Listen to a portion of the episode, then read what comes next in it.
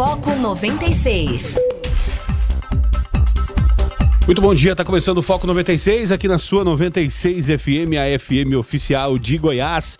Hoje é terça-feira, 28 de julho de 2020, agora 6 horas e 7 minutos. Aqui Rogério Fernandes. Nós vamos juntos até as 8 horas da manhã trazendo notícia e informação para você através da frequência 96 101.3 FM. O foco começando ao vivo para Anápolis, Goiânia, região metropolitana de Goiânia, em torno de Brasília. Já são mais de 85 cidades, né, que alcançam esse sinal limpinho, limpinho da 96 e também para o Brasil e para o mundo através do aplicativo da 96, através das plataformas digitais. Obrigado pela audiência, obrigado pela parceria, obrigado pela participação. Você que participa aqui através do WhatsApp, o DDD 62 994 34 20 96. E obrigado também a você que somente consome esse produto chamado Foco 96, que está sempre aí de ouvidos ligados, não participa, mas que é, aí no, no seu carro, com a sua companhia ou no seu trabalho, conversa sozinho, conversa com você mesmo, discute com seus colegas é, a, os assuntos abordados aqui por esse programa. Então, obrigado pela audiência, tá? Deixa eu dar bom dia aqui para o nosso comentarista, Serleiser Araújo. Bom dia, Celeser. Muito bom dia para você, Rogério. Bom dia, claro, ao nosso querido amigo ouvinte aqui da Rádio 96 FM. Muito obrigado pelo carinho da sua audiência e juntos até às 8 horas da manhã de hoje. Tá certo, e o ouvinte pode participar através do 994-34-2096 e trazendo o que é destaque hoje, né, nos principais portais do Brasil e do mundo. É, no Rio de Janeiro, Toffoli manda formar nova comissão para analisar impeachment de Wilson Witzel, né? A decisão do Supremo atende a pedido da defesa do governador que apontou irregularidades no processo, né? Também estudantes indianas descobrem asteroide em direção à órbita da Terra. Mais um, né? Todo ano tem um asteroide que que promete nos. Esse ano não, né? Esse ano já tá bom, né? Já chega de. Esse ano o asteroide é o Covid, né? É, just, justamente, justamente. Ou a Covid. No Rio Grande do Sul tem até gafanhoto lá, é, para aquela região, né? Lamentavelmente. Isso. É, metroviários de São Paulo decidem suspender greve, né? A categoria recebeu nova proposta do governo e aprovou suspensão do movimento em Assembleia é, é, ontem, né, na, na segunda-feira, uh, também atualizando os números da Covid, o Brasil porém, porém, os metroviários, apesar de suspenderem as greves hoje, diversas estações amanheceram ainda fechadas. É, até chegar na ponta a informação demora, demora um pouquinho, né? Atualizando os números da Covid, né, o Brasil se aproxima de 88 mil mortes, com média diária de 1.069 na última semana. É, o, ontem também começou, né, e hoje continua, 1,9 milhão de trabalhadores recebem a quarta parcela do auxílio emergencial. E falando aqui de Goiás também, a gente vai falar uh, da morte do ex-prefeito uh, lá da cidade de Formosa, né? Uh, e também uma história, histórias aqui de Anápolis, né? Afinal de contas, a vida não para, né? E como diria Cazuza, o tempo, o tempo não para. Você pode participar através do 994 34 20 96 e nos ajudar a fazer o Foco 96 que está começando agora. Foco 96. 6 horas e 14 minutos. Esse é o Foco 96, aqui na sua 96 FM. E Dias Toffoli, né, o presidente do, do Supremo Tribunal Federal, é, determinou que a Assembleia Legislativa do Rio de Janeiro, a ALERJ, forme uma nova comissão especial para analisar o processo de impeachment do governador Wilson Whitson do PSC. O governador, vale lembrar, é investigado pela Polícia Federal e pelo Ministério Público Federal na Operação Placebo, em razão de supostas fraudes em contratos da saúde firmados para o enfrentamento à pandemia do coronavírus. A mesma razão que motivou o processo de, de, de impeachment, né? Wilson nega ter cometido irregularidades. O fato é que o ex-secretário de saúde lá foi preso com uma grana preta em casa, já aceitou fazer é, delação premiada. Agora, é, um, um cargo perigoso no Brasil é esse de governador do Rio de Janeiro, né? Porque é, ou você é preso ou está preso. É, haja vista que todos os vivos ex-governadores estão assim. Rosinha, é, Garotinho, é, Pezão, Maia e, e, é, é, e, até, até Wilson Witts agora, que é ex-jurista Será que vale a pena a pessoa pegar uma carreira jurídica e jogar pelo ralo, se envolvendo no mundo da política, nesse caso do Rio de Janeiro, uh, Celeza? Olha, Rogério, quando você tem uma carreira jurídica e a deixa para que você possa, na política, se comportar como uma pessoa ética, como uma pessoa é, honesta, vale a pena. Agora, dentro de tudo isso que está acontecendo envolvendo o governador do estado do Rio de Janeiro, aí você percebe que não vale a pena por conta do comportamento dele. Na verdade, ele que é o culpado de ter colocado a carreira dele em discussão, uma vez que ele se comportou como alguém ou cometeu atos que até agora estão comprovados como de corrupção. Agora, o que me chama a atenção é que a Assembleia Legislativa do Estado do Rio de Janeiro não tem observado o que, que a regra manda. Por exemplo, a regra manda que para a formação de uma comissão especial de impeachment é necessário que tenha uma votação. E eles formaram a comissão sem votação. Também é necessário que o colegiado tenha 25 integrantes. E por incrível que pareça, eles formaram um colegiado com apenas 18 integrantes. E a formação da, da, da comissão também não respeitou a questão da proporcionalidade.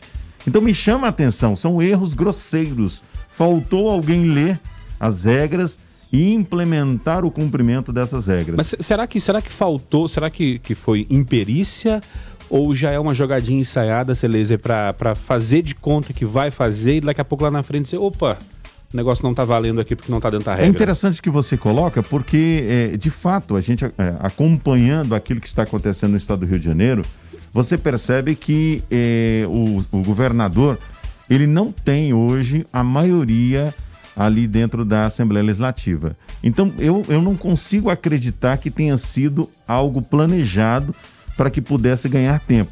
Mas eu consigo ver nesse momento é, um amadorismo muito grande da Assembleia Legislativa do Estado do Rio de Janeiro. Até porque na última eleição nós tivemos ah, uma renovação quase que completa ali da Assembleia Legislativa do Estado do Rio de Janeiro. Então eu entendo que nesse momento que está acontecendo a, a famosa barbeiragem, né? Onde os deputados estaduais deveriam fazer aquilo que está escrito na, na legislação, na, na, regra que se instituiu, e não estão cumprindo.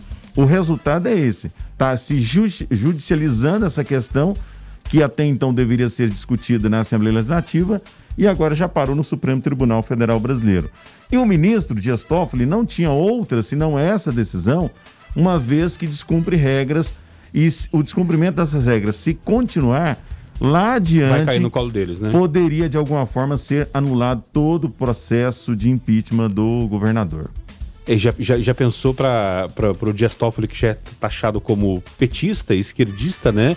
Daqui a pouco é, é, o Wilson Whitson é impeachmentado é, pela, pela Alerj e ele que dizer, não, peraí, não tá valendo. O pessoal vai pois dizer, é. olha aí. Então a decisão dele é muito sensata e, acima de tudo, legalista, né? E nós precisamos entender o seguinte: para que você possa impeachment um governador ou qualquer outro que foi eleito pela população, é necessário que se cumpra as regras à risca. É, porque se tem a regra, é para ser cumprida, né? 6 horas e 19 minutos. O André Garcês, lá do bairro Alvorada, falando: Bom dia, Ser Laser. É, é o Covid. Nós começamos falando da Covid, né? E ele nos corrigiu aqui, falando é o Covid. É, se fala o vírus masculino, não é a doença, né? Então, obrigado pelo, pela, pela correção aqui, André.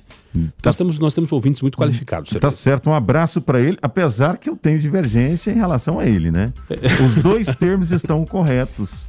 Os dois termos estão Mais corretos. ou menos como. É, é, é, até porque é tudo muito novo, né? Isso, isso. Até o professor Pasquale fazer uma regra aí. Mas é claro, é importantíssima a participação dele. A gente agradece por demais. Deixa eu mandar um abraço aqui pro meu amigo Blake, motorista, morador de Anápolis, está na capital São Paulo acompanhando a nossa programação Rapaz. através da internet.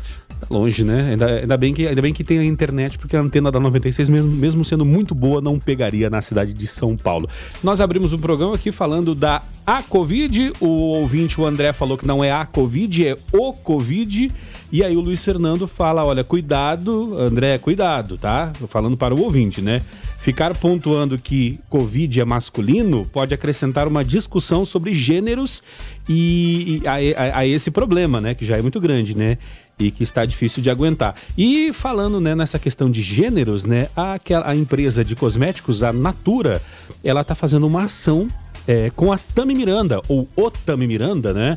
É, que é, é, era filho ou, ou é filho da Gretchen é, aquela rainha do bumbum, né, do conga la conga, e ela gera, a, a, acabou gerando ataques de ódio nas redes sociais, haja vista que, que era mulher e acabou virando, virando homem, né?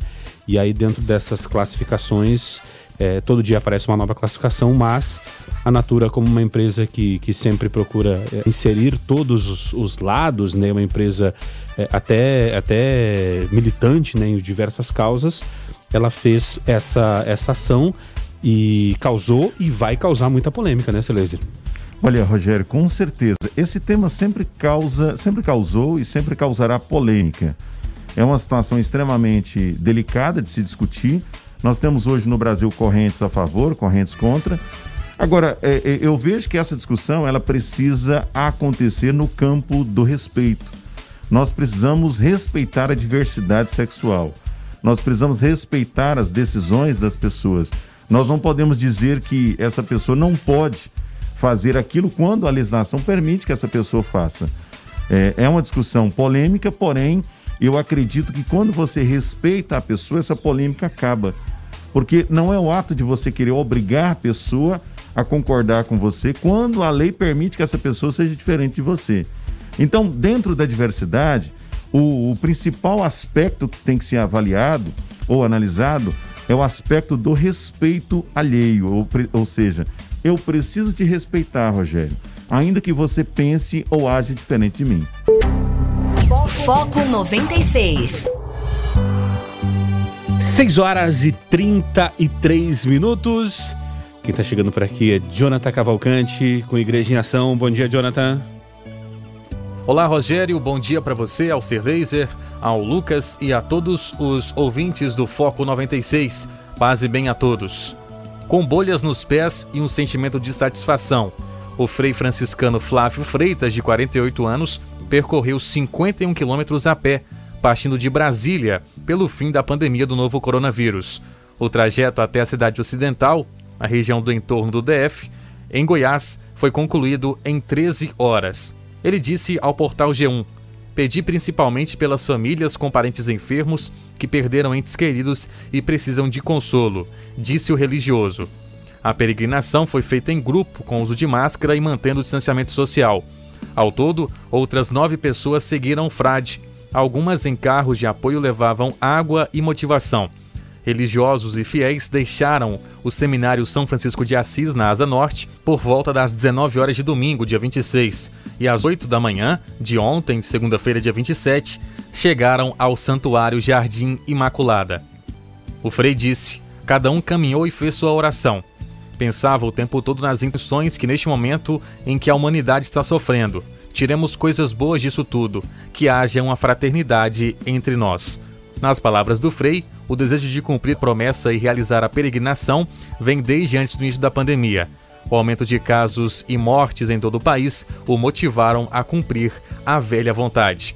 Daí um exemplo muito importante desse Frei, de 48 anos de idade, que percorreu 51 quilômetros a pé do DF a Goiás em peregrinação pelo fim da pandemia. Deixamos aqui o nosso reconhecimento por essa atitude belíssima do Frei franciscano Flávio Freitas.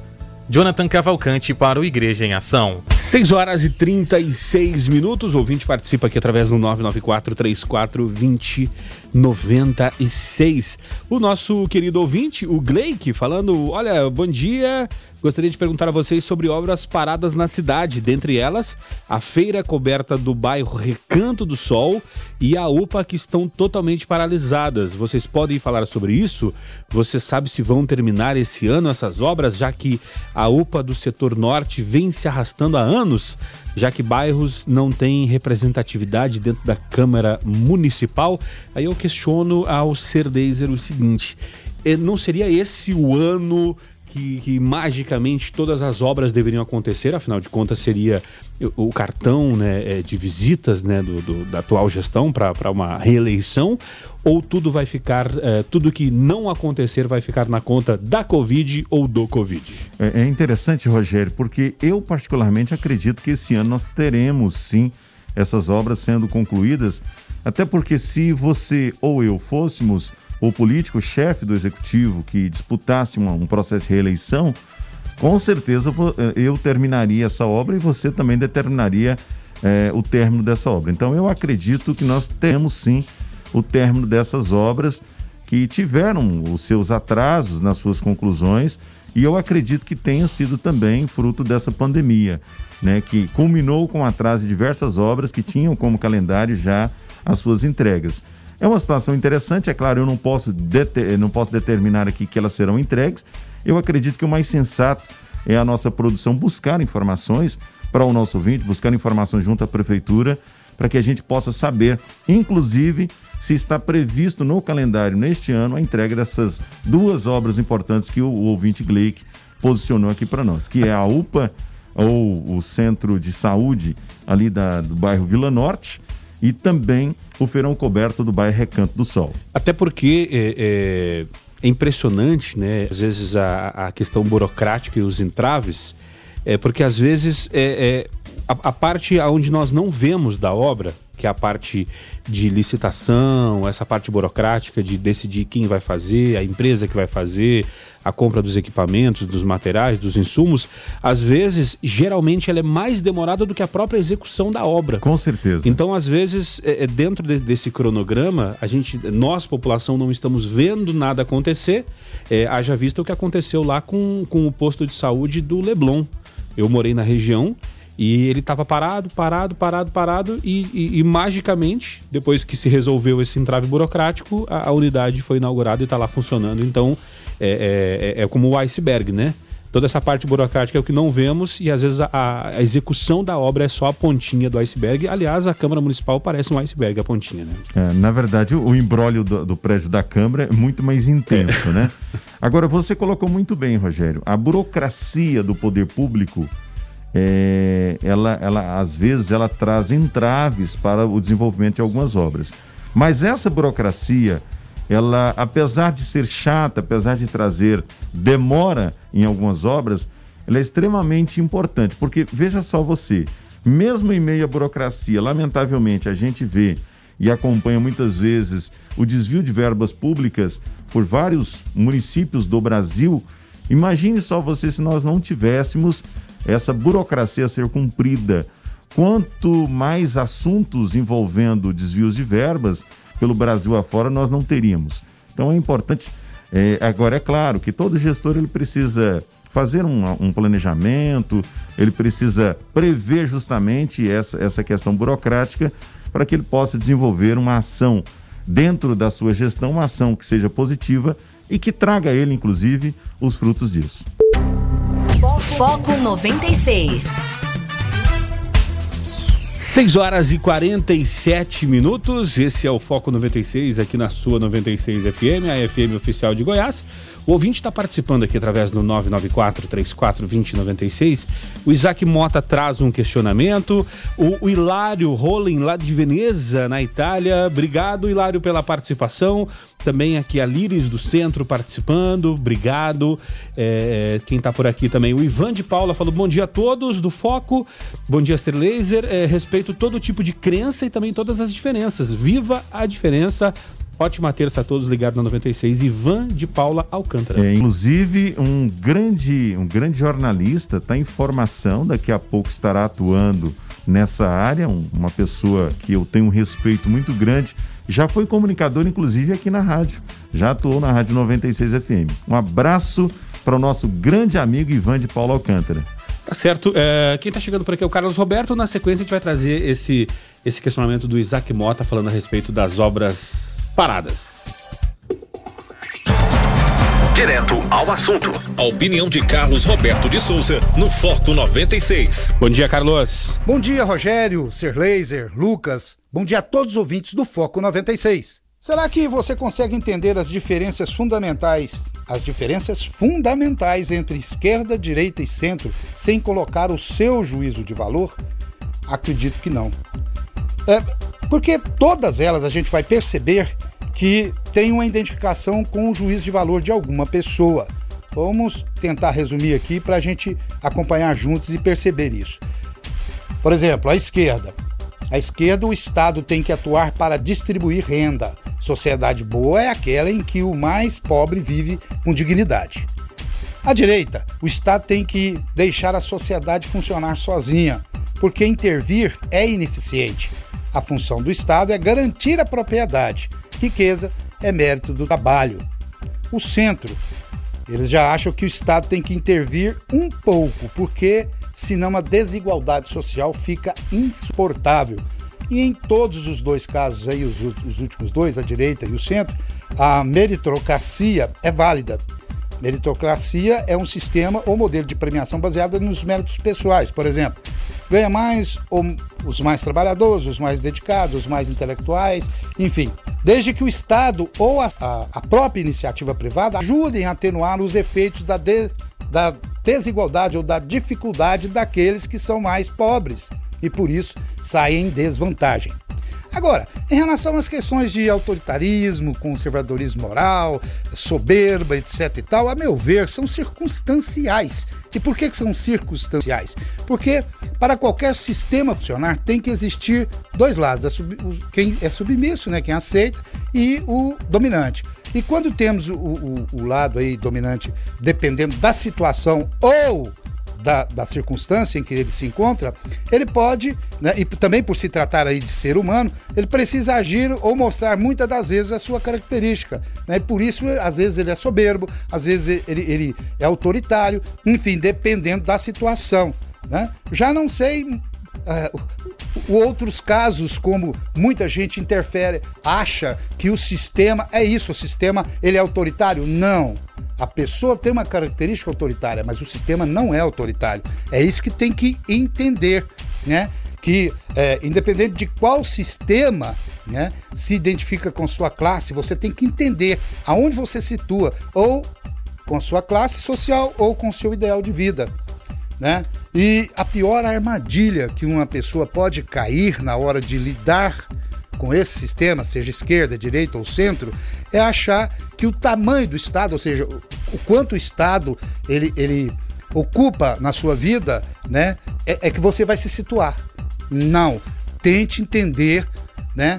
É um erro conceitual você achar que, a, na grande maioria das vezes, é, é, você comete esse erro por achar que o Estado tem que ser maior ou tem que ser menor, por achar. Tente identificar, entender aonde você se situa.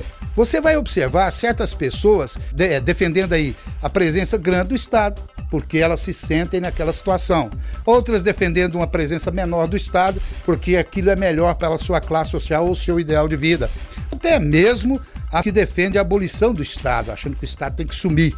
Mas, infelizmente, vão observar também é, muitas pessoas sem conhecimento de causa, defendendo aí um sistema a qual não se identifica, tem nada a ver com ele, né? Mas ele defende. E como consequência, ele não entende também, ele nem consegue perceber quais as consequências que poderão sofrer. Por isso, o quanto antes é muito importante você, cidadão, perceber e só você poderá entender o verdadeiro lado ou o verdadeiro sistema que se identifica com você. Porque é só você que vai saber aonde você se situa na vida. Qual o melhor sistema para o seu ideal de vida? Qual o melhor sistema para você, trabalhador, para você, empresário? E lute por ele. O resto é resto. Não podemos identificar um sistema pelo autoritarismo, de, que é a característica do ser humano, ou pela submissão, que também é uma característica. Temos que entender que você tem que defender o seu ideal de vida. O resto, deixa para lá. Fiquem todos com Deus, ademã, que eu vou em frente de leve. 6 horas e 58 minutos, o ouvinte participa através do 994-34-2096. Júlio César por aqui. Bom dia, Rogério, bom dia, Ser Laser, muito bem-vindo a 96. Eh, Rogério também, a, a, o Júlio aqui saudando aqui pelo retorno. Obrigado, Júlio. Ele fala Foco 96 e um cafezinho para começar bem o dia. Obrigado, Júlio. É, o Isaac Mota está por aqui também, falando a respeito das obras paradas que nós falamos no bloco anterior. Fala aí, Isaac. Bom dia a todos ouvindo 96 FM. É, eu tenho uma dúvida sobre essas obras. Por exemplo, é, eu acho que, que a UPA da região norte é o Cais do Progresso, que eles estão em andamento. E, e uma obra como a, a, a Feira Coberta, o Anel Viário, que começou quando faz essa licitação, já não tem um orçamento, já não tem a obra paga, quando elas começam, ou eles pagam ela por etapa. Porque assim, pela lógica eu acho, né? Que não, mesmo com a Covid não teria como elas estarem para, porque elas já foram pagas ou não, estou errado. Agora, é, obrigado, Isaac, pela tua participação. É, aproveitando aqui é, o comentário do Isaac, eu quero fazer um questionamento para você, Sr. Também não, não, essa questão das obras não seria culpa também do empresário, sabendo que tem uma brecha dentro do sistema? A gente sabe que em licitação leva a empresa que apresentar o preço mais barato dentro do, de, um de, atendendo todos os pré-requisitos mínimos que, que aquele edital, aquele certame é, é, apresente, né? Aí a gente sabe que tem muito, muito empresário que apresenta um preço abaixo é, do, do, do, que ele pode executar para poder ganhar a licitação. Aí quando o negócio começa, ele sabe que o dinheiro não vai dar, aí ele entra é, é, com, com é, pedindo uma, uma, retificação, pedindo uma reparação, pedindo é, é, um, um, adendo, pedindo alguma coisa ali que possa, é, que possa né, aumentar esse valor. o fato de, de, de, do pessoal fazer isso e muitas vezes dar certo pode atrasar essas obras. É um problema na, na, raiz, é, um, é, um, mal na raiz desse negócio, né, Celeste? Olha, com certeza, Rogério. O que nós precisamos entender é que o ouvinte tem razão quando ele fala: peraí, essa obra já não está paga. Na verdade, o dinheiro já está empenhado. Todas as vezes que vai se fazer uma obra, primeiro se empenha a verba para depois abrir-se o certame licitatório. Então, nesse momento, subtende-se que aquele dinheiro está ali para cada realização, cada etapa de realização da obra, a empresa receba do município, né, seja uma verba federal, mas de todas as formas passa pelo município né, quando a obra é municipal. Agora, o que, o que nós entendemos, Rogério, dentro do que você está colocando, é de que muitas vezes a falha está justamente naquela empresa que ganhou a licitação.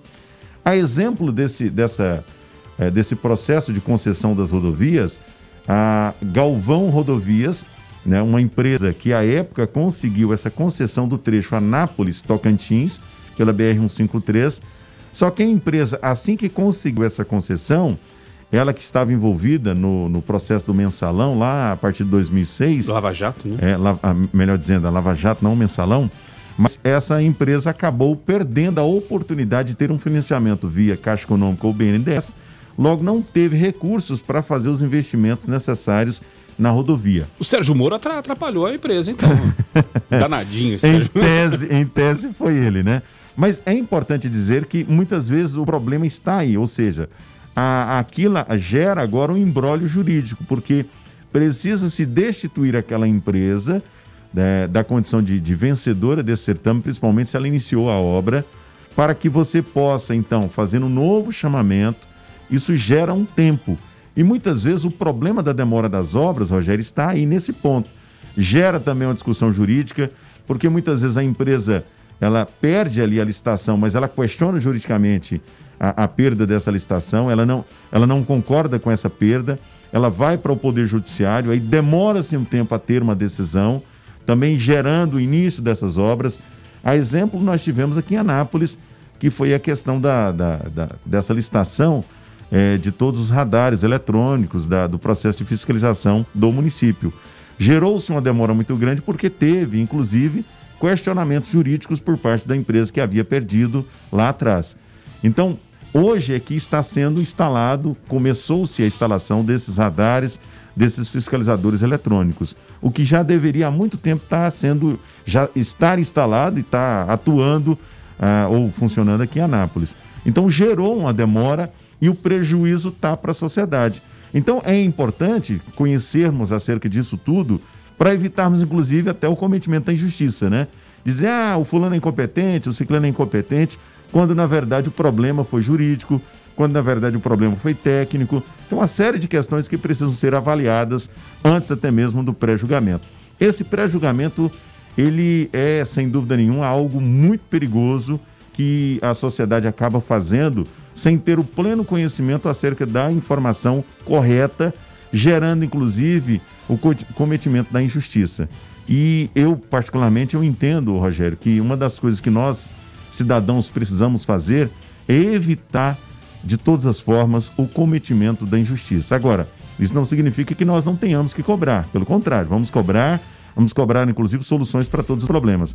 Mas evitar o cometimento da injustiça é sempre muito bem-vindo, principalmente quando nós nos intitulamos cristãos. Foco 96. Abrindo agora a segunda hora do Foco 96. Hoje é terça-feira, 28 de julho de 2020. Para você que chegou agora por aqui, seja muito bem-vindo. Tá aqui Rogério Fernandes, é, Serleiser Araújo e também Lucas Almeida, nosso produtor. Bom dia, Lucas. Bom dia, Rogério. Bom dia, Serleiser. Bom dia aos ouvintes do Foco 96. Tá certo, nós vamos até às 8 horas da manhã trazendo notícia e informação para você aqui através da frequência 96.3, né? Agora a gente vai falar sobre desigualdade social, né? Afinal de contas, o patrimônio dos super ricos brasileiros cresce 34 bilhões de dólares, com B de bola durante a pandemia, diz Oxfam, né? É, é, e, e para tratar desse assunto, né? nós vamos falar agora com Ava Santiago, ela é socióloga é, e também é, é, pesquisadora né, nas temáticas da juventude, participação política e igualdade de gênero, ex-presidenta do Conselho Estadual da, da, Juventude de Goiás e também coordenadora da pesquisa Índice de Vulnerabilidade Juvenil e criadora do movimento Você Não Está Sozinha. É, bom dia, Ava, seja muito bem-vinda aqui ao Foco 96. Bom dia, Rogério, bom dia, ouvintes. Bom dia a todo mundo que está acompanhando a gente. Tá certo. É, quando a gente fala de, de, dessa pesquisa, Ava, a gente percebe né, é, esse patrimônio dos super ricos brasileiros aumentando em 34 bilhões, são cerca de 176 bilhões de reais durante a pandemia. E aí a gente vê numa ponta né, é, o pessoal uh, se aglomerando em filas por conta do auxílio emergencial dos 600 reais e os super ricos é, é, crescendo aí é, todo, todo esse, esse montante de patrimônio, né? E aí eu lembro da, da música lá das meninas, né? Que falava que, né, onde o pobre cada vez fica mais pobre e o rico cada vez fica mais rico.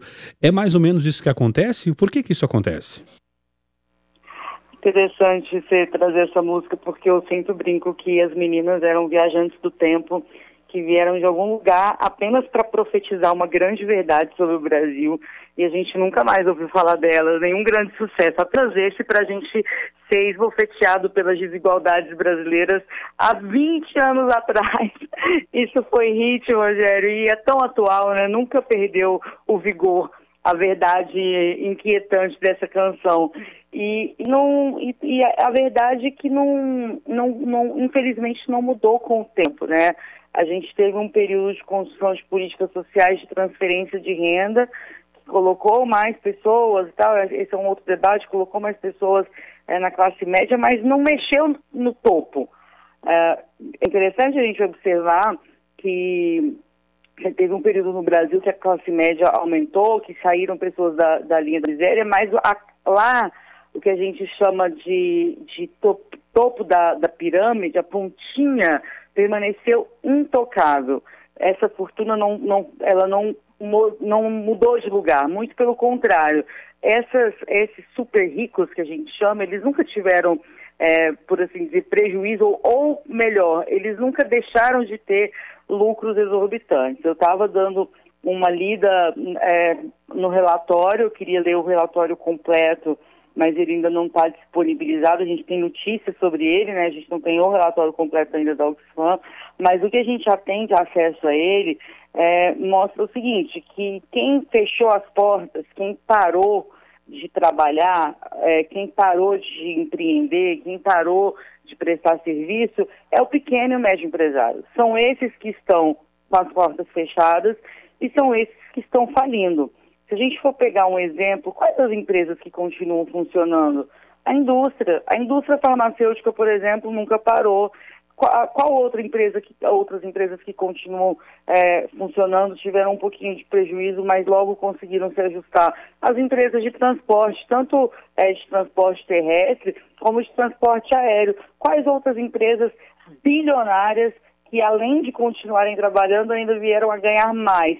As empresas de telecomunicação, porque todo mundo precisou dar uma turbinada nos seus pacotes de internet para fazer home office. Essas, essas indústrias, essas empresas bilionárias que não só não pararam como adequaram seus lucros à crise, seguem sem nenhum arranhão, enquanto, segundo aponta o Sebrae, só 20% dos microempreendedores conseguiram pegar aquele, aquele crédito oferecido eh, pelo governo federal para manter as suas portas abertas. Então, esses são os caras que estão fechando, esses são os caras que estão falindo. Ontem eu estava lendo sobre isso, a gente já tem 5 milhões de empresas fechadas no Brasil de, de abril até agora, né, até julho, durante essa pandemia. Até dentro de, disso que a Ava tocou, Celeza, era interessante porque eh, se o pequeno não consegue ter acesso às linhas de financiamento, o governo anunciou que, que, que ia eh, fazer um colchão social aí para os pequenos empresários, mas muitos reclamam que não estavam conseguindo ter acesso porque o banco pede garantias, pede uma série de coisas. É, assim como na nossa vida é, de CPF, na vida de CNPJ acontece isso também.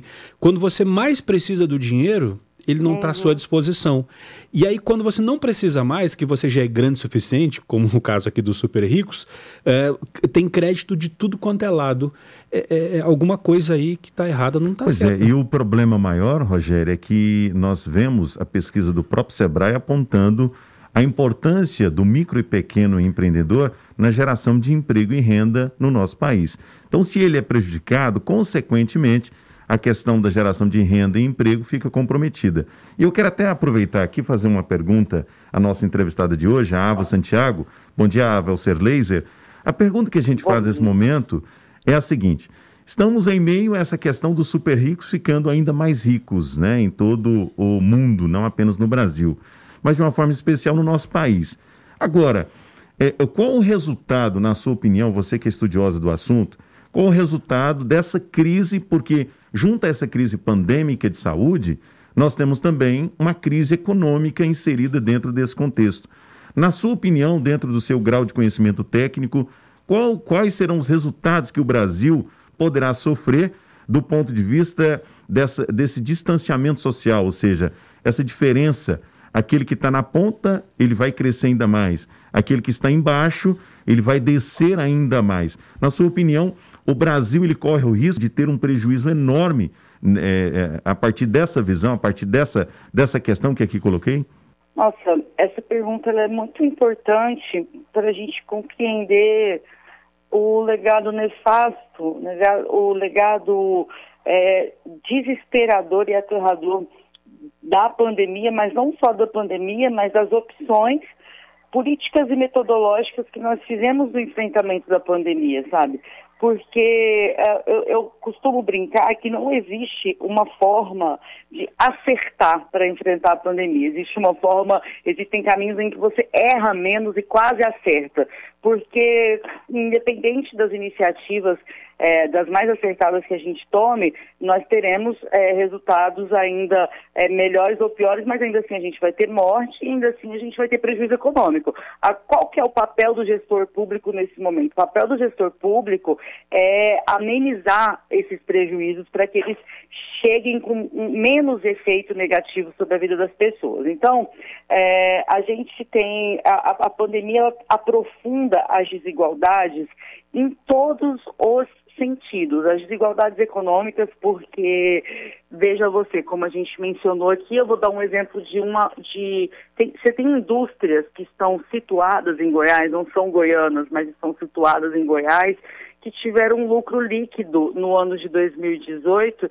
de um bilhão de reais essas indústrias estão com as portas abertas e com um altíssimo foco de contágio entre os trabalhadores da sua linha de produção, que é o trabalhador que ganha menos, é o peão de fábrica, é o chão de fábrica, com foco a ponto de o Ministério Público ter sido acionado. Então, esse é o retrato. Enquanto essa empresa está faturando aos tubos, aquele trabalhador que está ali ganhando menos de dois mil reais e que provavelmente mora numa residência com mais de quatro, cinco pessoas, ele não só está contaminado, como provavelmente está levando essa contaminação para dentro da sua casa. E aí as pessoas podem dizer, então por que, que a gente, é, já que a gente tem o, é, o problema da, da crise econômica, por que, que a gente fez o isolamento social. Primeiro ponto, a gente não fez o isolamento social, né? A gente tentou fazer isso e a gente acabou, como nós é, não tivemos uma coordenação central de, de políticas de isolamento social, as pessoas acabaram se desesperando. Eu cheguei a ouvir isso, vocês devem ter ouvido também. Se a gente sai, o vírus pega. Se a gente fica em casa, a gente passa fome. E aí a pessoa vai trabalhar, a pessoa pega o ônibus lotado, a pessoa abre o seu comércio. E o que eu digo sempre é que os gestores públicos é que tinham que dar resposta para esse cidadão esse cidadão que não está ficando mais rico, que está ficando mais pobre, para que ele não tivesse que fazer essa escolha de Sofia entre ir trabalhar e pegar o vírus ou ficar em casa e passar fome. As, as, políticas públicas de acesso ao crédito deviam ter chegado nele a ponto de que ele pudesse guardar o isolamento social, ainda que com um pouquinho de dificuldade, e retomar a vida após a pandemia controlada. Mas nós não controlamos a, a crise de saúde pública e, consequentemente, nós também não vamos conseguir dar respostas rápidas e enérgicas é, que a economia precisa. Agora, eh, nós estamos falando com a Ava Santiago, ela é socióloga eh, pela Universidade Federal de Goiás, pesquisadora também nessas temáticas, né? Falando a respeito do, do patrimônio dos super ricos no Brasil, que aumentou em 34 bilhões de reais. Agora, Ava, é, quando a gente, é, quando fala em, modelo de sociedade, em, em, em se espelhar, né? Falou-se muito isso na, na corrida eleitoral dois anos atrás, é, se fala muito dos Estados Unidos, né? Olha lá como os Estados Unidos é legal, muitos, uhum. muitos muitos goianos e mineiros né, vão para os Estados Unidos. Tem cidade lá que tem mais goiano do que aqui em Goiás, inclusive. E, e aí acaba que, que, que, o pessoal acaba colocando lá como. como não vai perder a hora aí, tá? O seu despertador tocou. É, tá. E aí o que, que acontece, Ava? O pessoal é, vai é, é, é para lá é, para ganhar dinheiro. E a gente sabe que nos Estados Unidos a prestação de serviço é muito forte, né? é, o que a gente chama de uberização das coisas agora, né? A pessoa é, trabalha por conta própria. E no Brasil isso está começando a acontecer, né? É, em várias áreas e, e, e há agora é, uma um, um, um, pessoal reclamando, pô, mas aí não tem direitos, coitado do entregador, não tem direito. Ele está ali é, porque fez uma escolha ou às vezes porque é a única opção que tem. O que que o governo pode fazer para equacionar, é, é, poder resolver isso, fazer, é, liberar essa pessoa para poder deixar de ser um CPF, deixar de ter um vínculo empregatício, ser um prestador de serviço, mas sem perder garantias e sem perder essa base para que em momentos como esse a pessoa não fique desamparada. Olha, essa pergunta é bem interessante, ainda, ainda, mais que ela vai ao encontro é, de, do, do break dos APPs que aconteceu nesse domingo, né? Justamente é, com entregadores de todo o Brasil se organizando para falar sobre as condições de trabalho. Eu sou de uma família é, pobre, uma família periférica, a gente veio para Goiás viemos de uma favela no Rio. Eu e meu irmão sempre estamos em escola pública e somos é, egressos da Universidade Federal de Goiás, mas a coisa apertou na casa do meu irmão e ele virou entregador de aplicativo, mesmo sendo um gênio, professor e assim por diante. E aí, quando você vai conversar com é, diversos entregadores, muitos deles têm trajetórias semelhantes, né? O cara tem uma super formação, o cara tem é, se qualificou por muito tempo e de repente o mercado não deu conta de absorver o currículo dele. E aí ele migrou para é, esse setor de serviços é, de, de, em que os, os vínculos eles são afrouxados de tal forma que até parece que a pessoa trabalha para ela mesma. Até parece que a pessoa faz os próprios horários. Mas é preciso que a gente enxergue isso é, dentro da complexidade que isso tem, né? Porque uh, o, a precarização do mundo do trabalho que empurra jovens, essa é a média do, do cara que está sendo motorista de aplicativo, que está sendo entregador de comida. A média é, é um cara que tem entre 24 e 35 anos sabe, que completou o curso superior ou que está cursando o curso superior. Esse, é, esse é o perfil majoritário do motorista de aplicativo. Então, é, por que, que nós não demos conta de incluir essas pessoas no mundo do trabalho de acordo com a qualificação que elas buscaram? Elas poderiam estar prestando serviços muito mais sofisticados, elas poderiam estar prestando serviços é, que fizessem a economia girar de forma muito mais forte, mas elas estão nos aplicativos. Dito isso, o segundo ponto é, já que elas estão nos aplicativos, porque nós não demos conta, que garantias de trabalho elas têm no aplicativo? Uma demanda básica, por exemplo, que os entregadores têm, é de ter com quem conversar Porque se dá um BO, se você ou eu somos aquele tipo de, de cliente bem canalha que faz um pedido e faltando três minutos a gente cancela, esse entregador tem um transtorno tão grande porque ele já está com a comida do restaurante na mão, então ele não reporta ao restaurante porque o restaurante é patrão dele, ele não reporta a mim porque na hora que eu cancelo, ele perde o contato comigo e ele tem uma plataforma invisível com quem ele tem que conversar de uma forma muito difícil. Então, sobre isso é que o Estado brasileiro, os poderes públicos brasileiros precisam regulamentar. Regulamentar serviços. É isso que a gente espera, é o mínimo que a gente espera para que os trabalhadores e as trabalhadoras brasileiras tenham dignidade de trabalhar, ainda que em funções precarizadas. Tá certo, deixa eu agradecer então a Ava Santiago, socióloga pela Universidade Federal de Goiás, pesquisadora nas temáticas de juventude, participação política e igualdade de gênero ex-presidenta do Conselho Estadual de Juventude de Goiás, coordenadora da pesquisa Índice de Vulnerabilidade Juvenil e também criadora do movimento Você Não Está Sozinha. Depois de tudo isso, né, Ava, a gente é, é, é, lembra daquela história que enquanto uns choram, outros vendem lenço, né? É mais ou menos por aí. Ava, obrigado é, pela tua participação aqui e até a próxima. Eu que agradeço, eu não posso deixar de aproveitar esses últimos segundos para dizer para todos os microempreendedores que estão é, nos ouvindo, procurem redes de suporte que divulguem o trabalho de vocês. Eu estou sempre divulgando, todos os dias divulgando mulheres empreendedoras que estão empreendendo durante a crise. Tentem, resistam, que apesar de tudo a gente ainda vai, vai ver a luz chegando depois desse período de, de tanta incerteza, viu? Tá certo, obrigado então, Ava. Até a Alô, próxima. Tchau, tchau. Ser Laser Araújo, o assunto é complexo e, e quando a gente eh, conversa assim com, com a Ava, né, que tem propriedade no assunto, a gente vê que eh, vai, vamos remar muito ainda até conseguir equacionar essa conta. Né? Olha, parabéns para ela, ela conseguiu desenvolver, ah, não, não era para ser diferente, né, pelo grau de capacidade técnica que ela tem, mas é uma visão que muitas vezes a, nós cidadãos não temos essa visão mais profunda daquilo que está acontecendo dentro da sociedade. Ela colocou muito bem esse distanciamento social e que se dá, inclusive, por culpa dos gestores no gerenciamento dessa crise da Covid 2019 ou Covid-19. Ou do Covid, né? Ou agora... do Covid. Tanto os dois termos estão corretos. Mas o que chama a atenção nesse momento, Rogério, é justamente isso. Para termos uma ideia da, da grandiosidade que requer do cidadão, e aí eu trago até pelo, pelo questionamento político, pelo viés político, Lucas, porque nesse instante é fundamental o cidadão fazer uma boa escolha dentro de todos os certames eletivos que nós temos, seja para a presidência da República, para governadores de estados, para prefeitos, vereadores, deputados estaduais, deputados federais, não importa a função.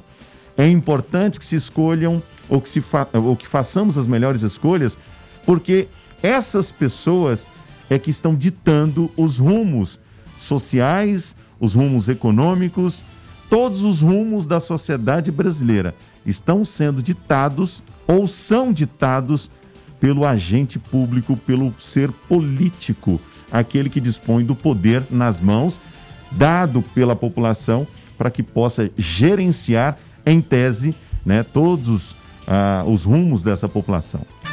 7 horas e 41 minutos. O ouvinte participa aqui através do 994 34 2096. Paulo, fala aí, Paulo. Boa noite, boa noite.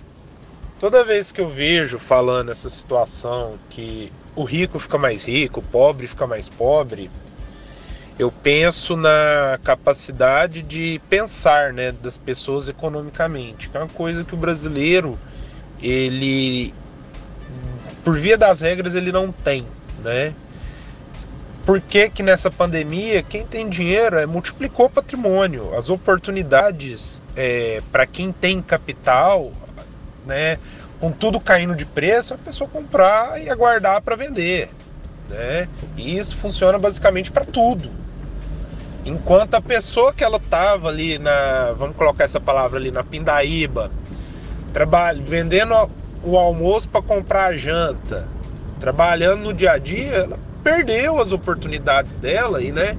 E isso que já é recorrente, não é de hoje que essa pessoa ela não está bem das pernas. Já é uma coisa que vem aí de anos. Mas nunca aconteceu um problema grande, né? E isso no brasileiro, quando a gente para para pensar, né? Isso aí se chama colchão financeiro, que é você conseguir parar dois, três, seis meses de trabalhar e você ter ali sua reserva financeira para poder te sustentar, né? E essa reserva financeira, diferente que as pessoas pensam, ela não é construída em um mês você trabalha e guarda todo o dinheiro. Não. Mas o brasileiro ele não tem essa tendência, né? Se ele vê um dinheirinho ali guardado, ele vê ali a oportunidade de trocar de carro, trocar de celular, financiar uma casa nova, comprar uma coisa parcelada no cartão. E enquanto ele tiver esse pensamento, ele tá fadado ao pobre ficar mais pobre, né? E, enquanto isso, o rico continua ficando mais rico em cima do trabalhador, porque o trabalhador, se ele não trabalha, ele ser um colchão financeiro, algo que ele possa ali, que ele tenha aportado anteriormente, ele infelizmente vai continuar passando necessidade e à mercê do governo, né? Como sempre foi aí dos incentivos governamentais. Valeu, um abraço.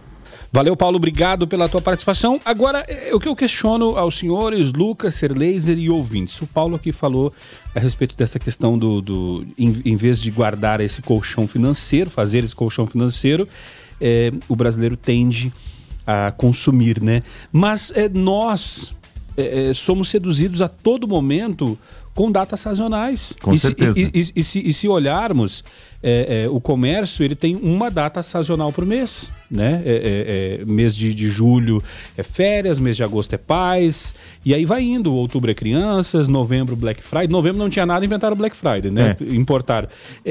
como faz para equacionar esse negócio? Pois é, mas é interessante o que o Paulo coloca, é algo extremamente importante, Lucas, porque ah, o Paulo, nesse momento, ele dá a dica né, está inserido, como você coloca, Júlio, no comportamento, uh, Rogério, no comportamento nosso.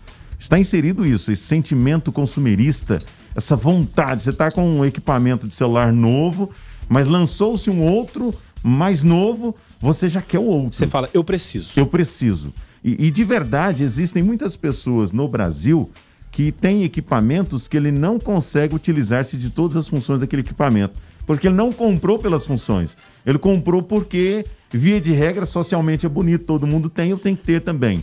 Então tem muito disso. Há um aspecto é, é, social intrínseco a essa questão do sentimento consumerista. Eu preciso. Né? E, e às vezes esse sentimento eu preciso está só nele, porque de verdade ele não está precisando. E o resultado é esse.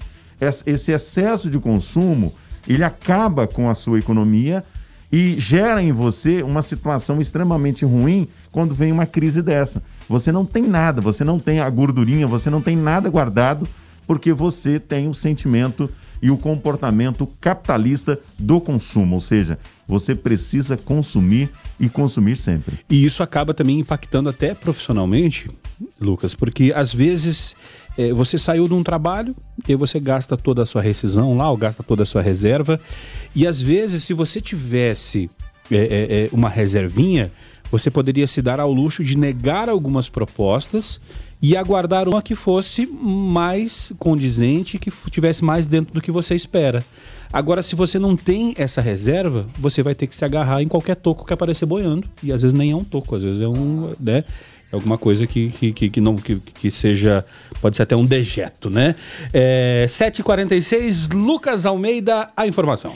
Antes da informação, só queria dizer o seguinte: que a principal política emergencial que a gente tem hoje, é, junto com o auxílio emergencial, é o fundo de garantia, porque é o único dinheiro no qual o brasileiro ainda não teve a possibilidade de mexer. E aí sim, é, o governo é, viu que, por exemplo, só liberar R$ 1.045 fosse oportuno, uma vez que nós teríamos que, digamos assim, é, sendo educado financeiramente, a gente poderia é, trabalhar é, com um dinheiro que sobrou, mas nem isso é, por conta da nossa cultura, a gente conseguiu.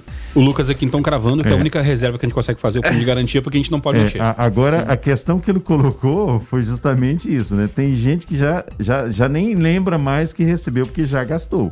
Sim. Recebeu ontem e já foi embora. É, e uma, uma coisa que é importante a gente lembrar, tomara que ninguém seja demitido nos próximos meses, tomara. né? Porque às vezes o que você tinha lá ainda era só os 1045. Mas ontem, Rogério, duas mulheres foram atropeladas no final da manhã da última, é, no caso, ontem, né, no final da manhã, na Avenida Brasil Norte. Inclusive, alguns ouvintes nos mandaram áudio alertando sobre esse acidente. De frente ao Brasil Park Shopping. Ali né? nas proximidades do Brasil Park Shopping. Polici policiais militares que estavam na ocorrência informaram que o condutor da caminhonete alegou que passava pela via o semáforo estava verde, apontando que ele poderia seguir em frente. As duas vítimas teriam tentado atravessar a faixa no momento nesse instante e não restou tempo para que o motorista freasse antes de acertá-las. Segundo as vítimas, o sinal estava aberto para elas. Agora, é, é, ali é um ponto crítico, é, muita gente atravessando. É, eu, já, eu já fiz esse é, é, o teste. É, o tempo de travessia não é suficiente para uma pessoa que tem dificuldade de locomoção ou que tenha ou que, que vá atravessar assim sem precisar ser na carreira né, é, de atravessar.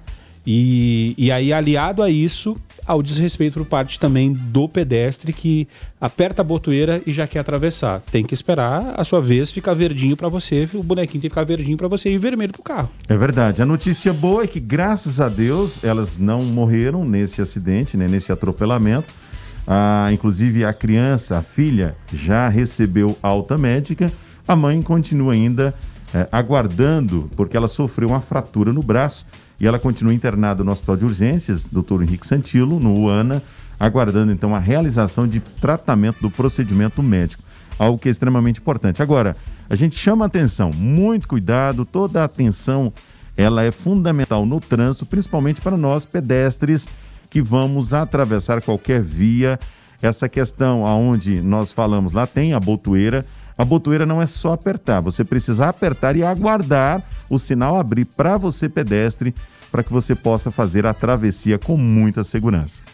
7 horas e 49 minutos e, e, muita gente estava envolvida, né, e procurando e ou torcendo, né, é, pelo caso do menino desaparecido em Goiânia, o Danilo de Souza, que é, teria saído da sua residência à tarde, é, dito para a mãe que ia até a casa da avó na rua de trás e desapareceu. O pessoal estava procurando e, infelizmente, é, essa história teve um desfecho, possivelmente teve um desfecho hoje, né, Lucas? Sim, Rogério. Após dias de trabalho, a procura por Danilo Souza, de 7 anos, a delegada Ana Elisa Gomes e toda a equipe de policiais da Delegacia de Proteção à Criança ou Adolescente ficaram abalados com o final que a história pode ter.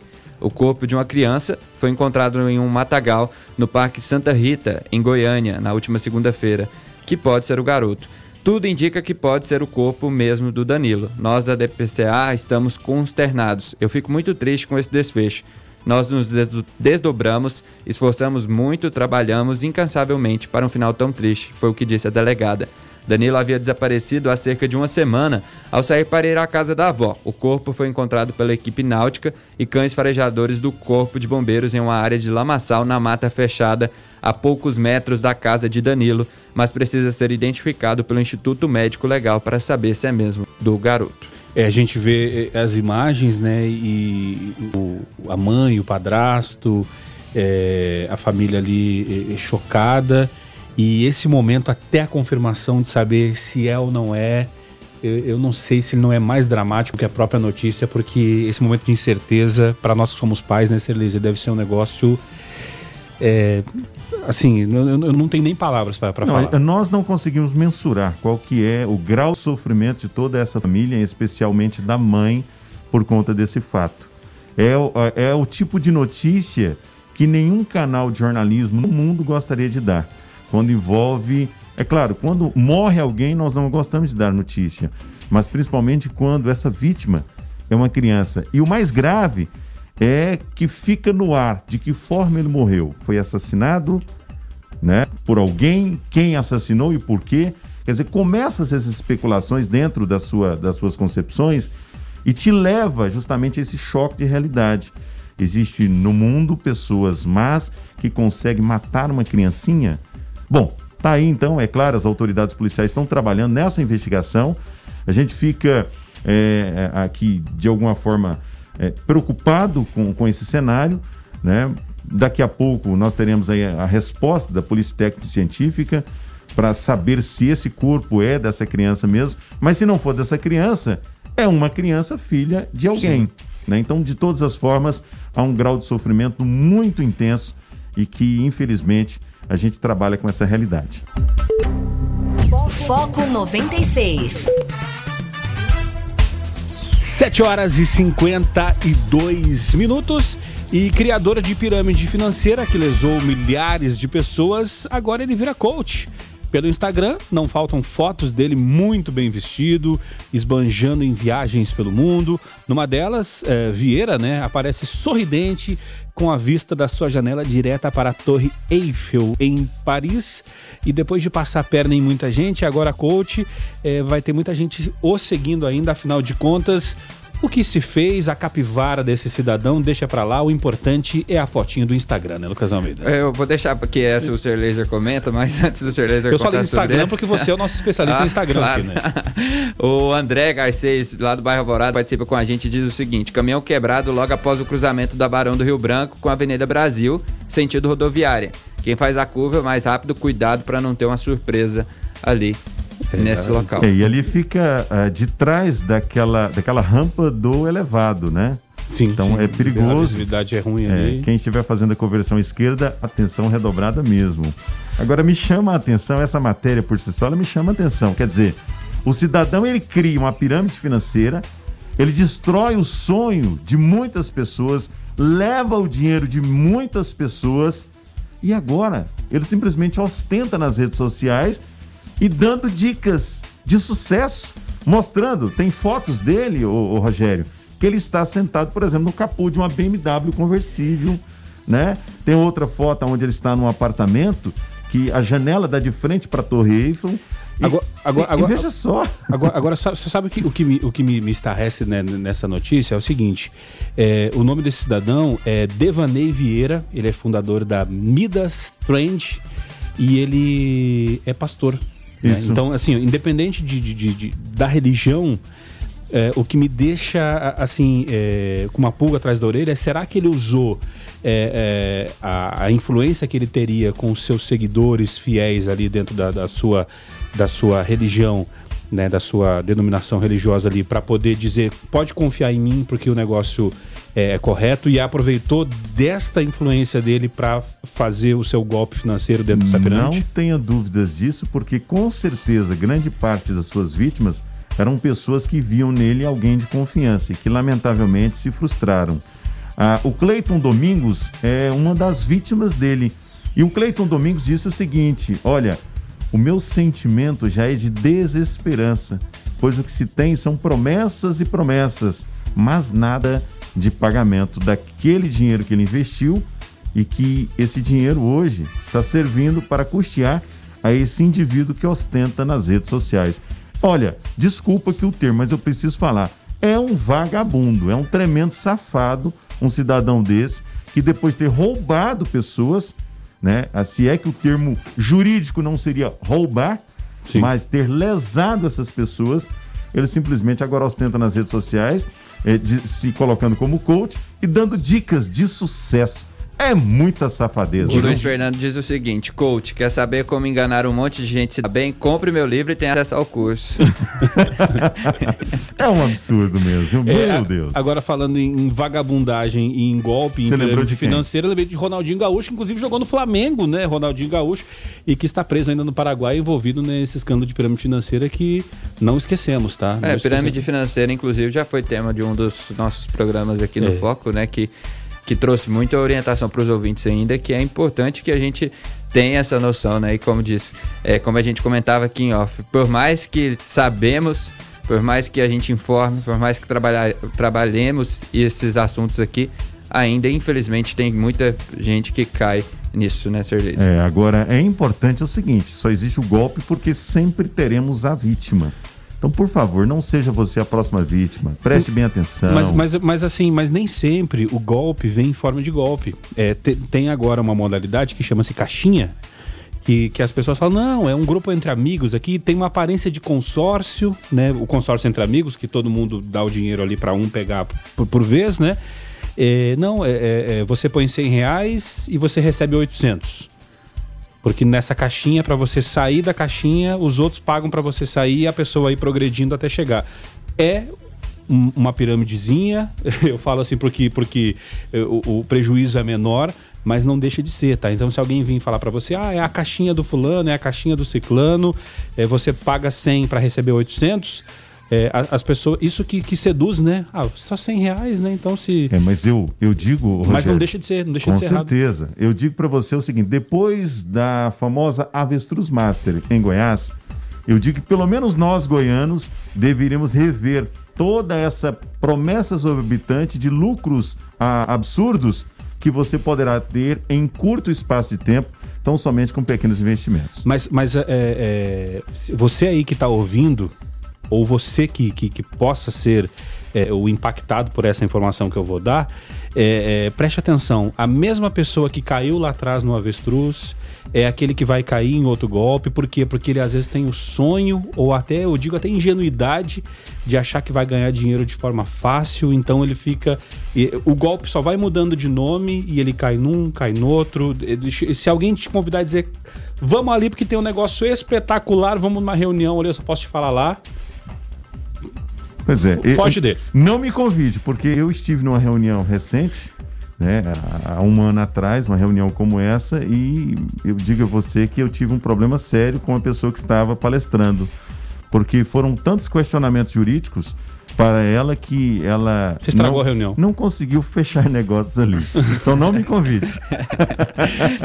Aproveitando isso, deixa eu mandar um abraço aqui pro Júnior, pro Paulo e pro Marcelo, é, que botaram dinheiro lá na mineração, lá no ouro lá do Paraguai, e estão esperando o dinheiro cair. Tá rendendo, mas não caiu ainda.